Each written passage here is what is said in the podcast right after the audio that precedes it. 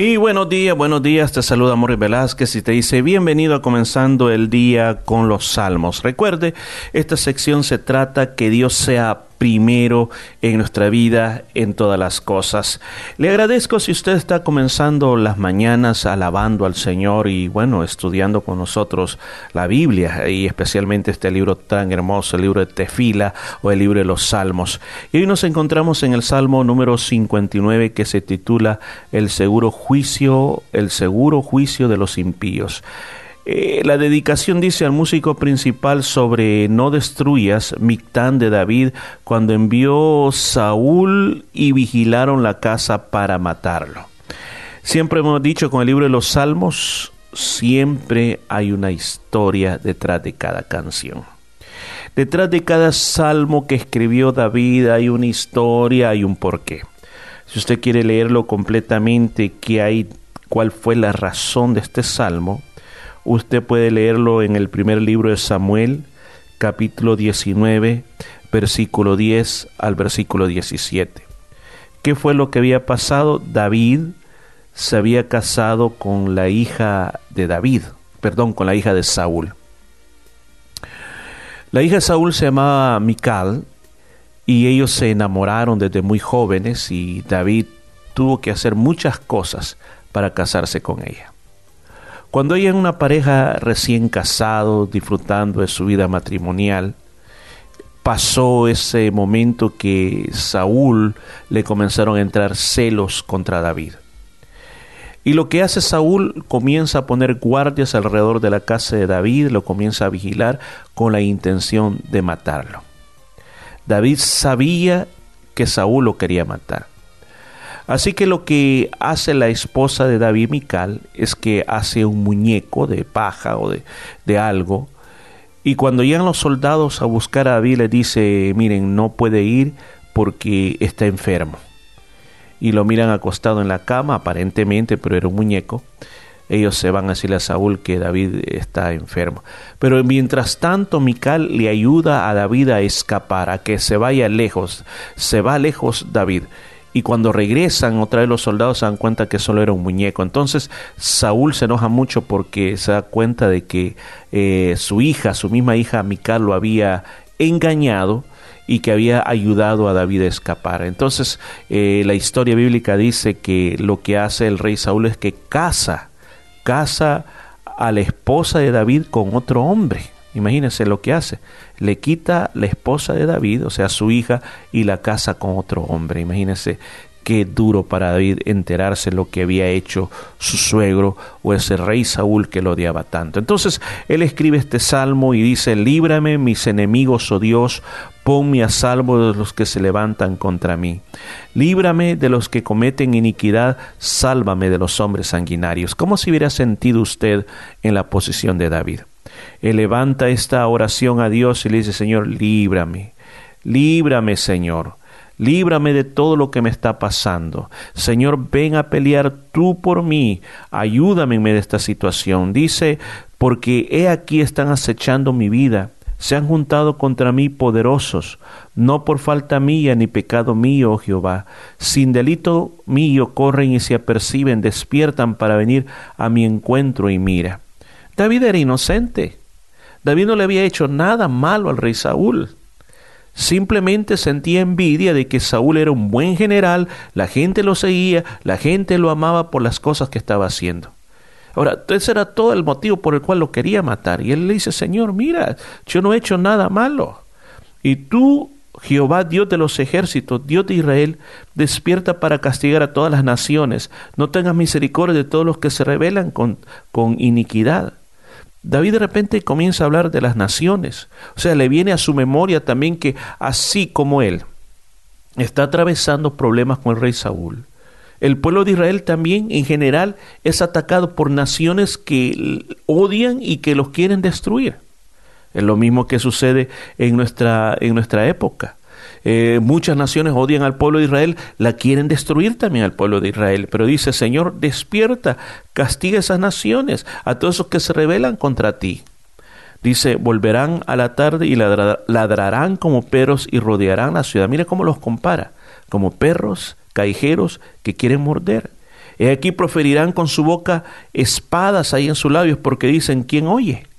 O sea, aquí una vez más vuelve a introducir el tema de que no necesariamente espada es la aquella que es hecha de metal, que se lleva a la guerra, sino que también espada es la lengua. Espadas son las palabras que decimos. Hay otra parte que dice, hay personas cuyo, cuyas palabras son como golpes de espada.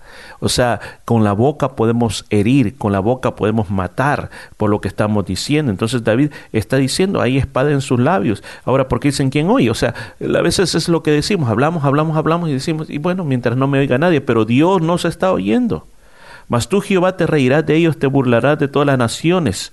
A causa del poder del enemigo esperaré en ti, porque Dios es mi defensa. O sea, Dios tiene bajo control todo. todo.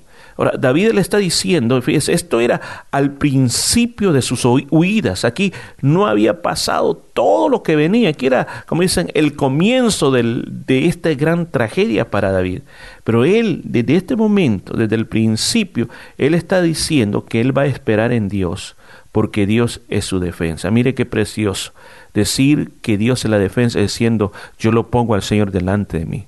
Si alguien me quiere hacer algo, tiene que pasar primero por el Señor, porque Él me está cuidando. Dice, no los mates para que mi pueblo no olvide. Dispérsalos con tu poder y abátelos, oh Jehová, escudo nuestro.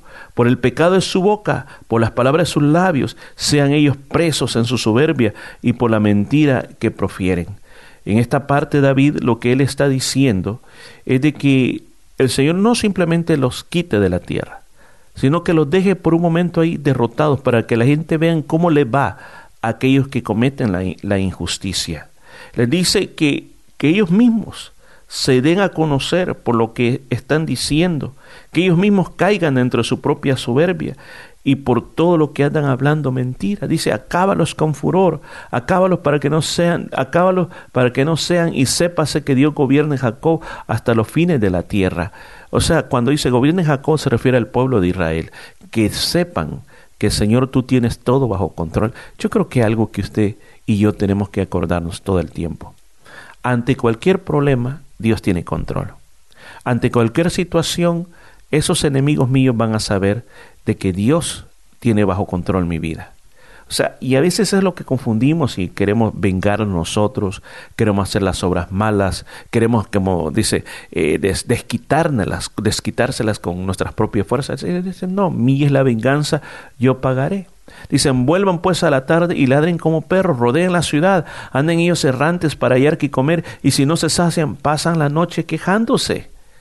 O sea, es algo muy común que pasaba en la época de, del rey David, que había muchos perros callejeros o perros semisalvajes. Eh, ya que muchos de los judíos no les gustaba tenerlos como mascotas, pero sin embargo en las provincias lejos, por ejemplo como eh, Galilea o Jerusalén, más allá, se les ocupaba, especialmente en el área de Belén, como para ayudar a los pastores. Pero existía el perro, que era el perro callejero, el perro de nadie, que eran los que se acostumbraban a comer la basura. O sea, había un basurero eh, en, la, en, la, en una de las partes de, en la parte creo este de Jerusalén, donde se tiraba toda la basura y ahí iban todo tipo de animales y se acostumbraban a andar estos animales que eran muy peligrosos acercarse a ellos, podían morder y los compara a eso, que eran como esos animales peligrosos. Pero dice, pero yo cantaré de tu poder y alabaré de mañana tu misericordia. Mira, otra vez más nos vuelve a decir, Qué importante es cantar.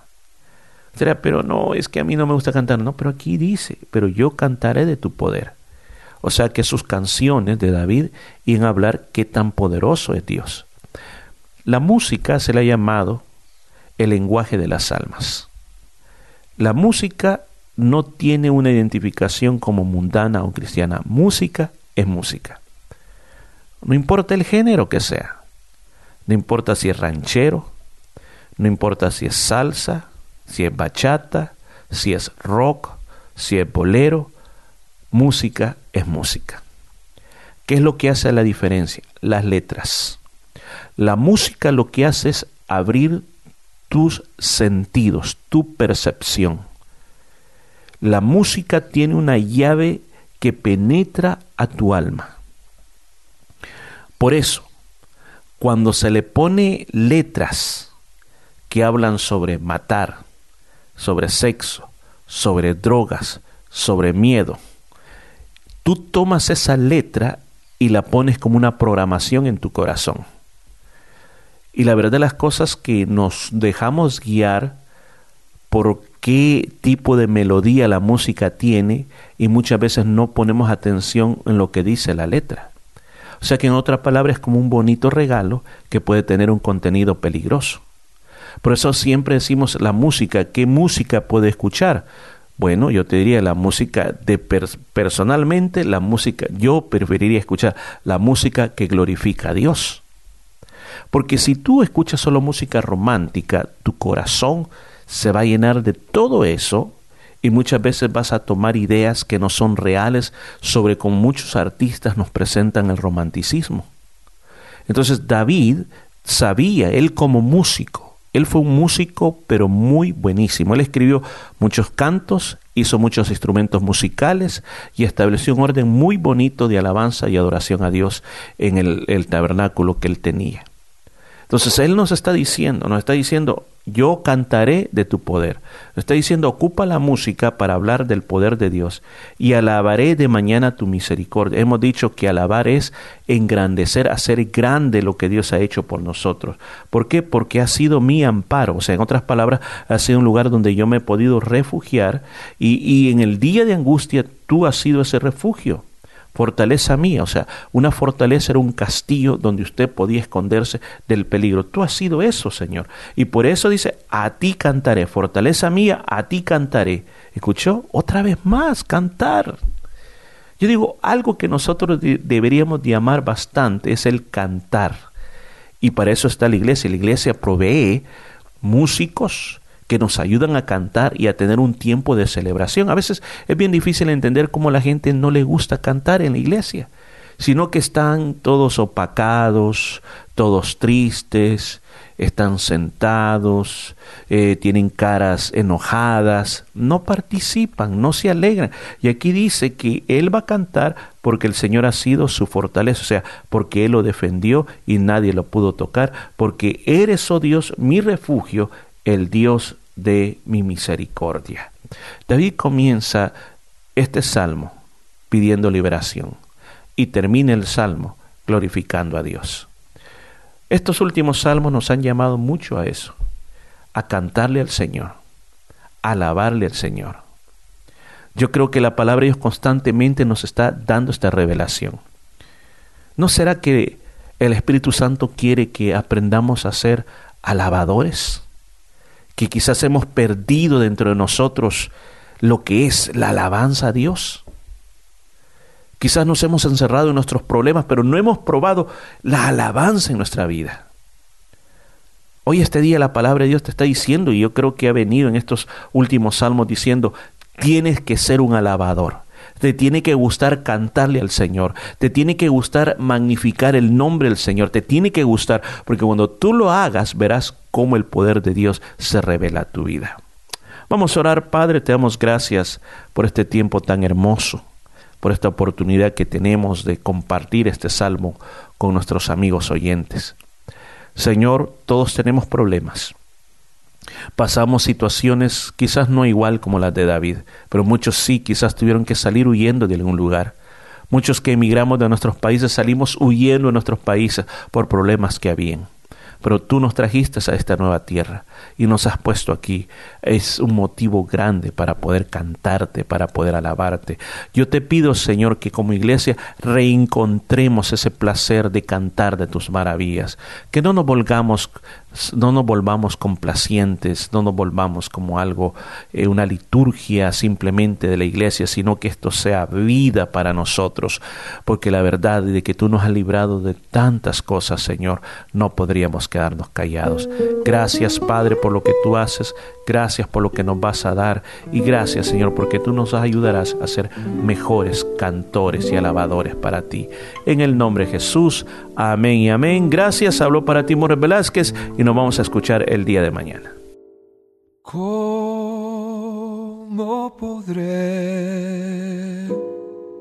estar triste?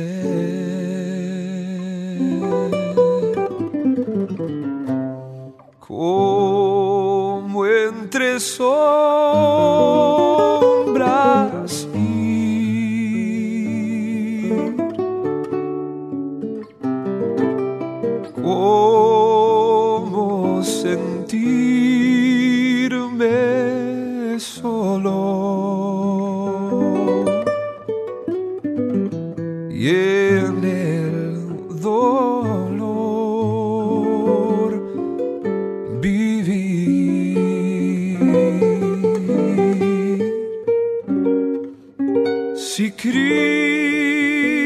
Cristo es mi consuelo.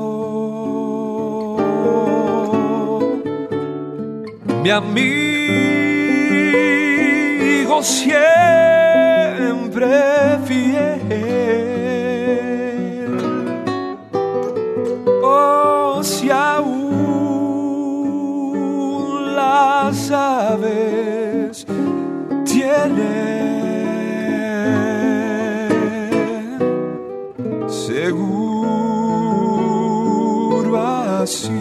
tranquilo en él.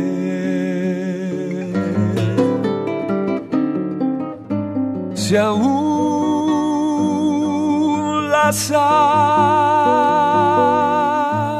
tienen seguro así.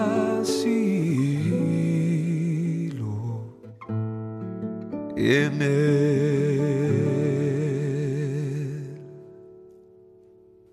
feliz cantar.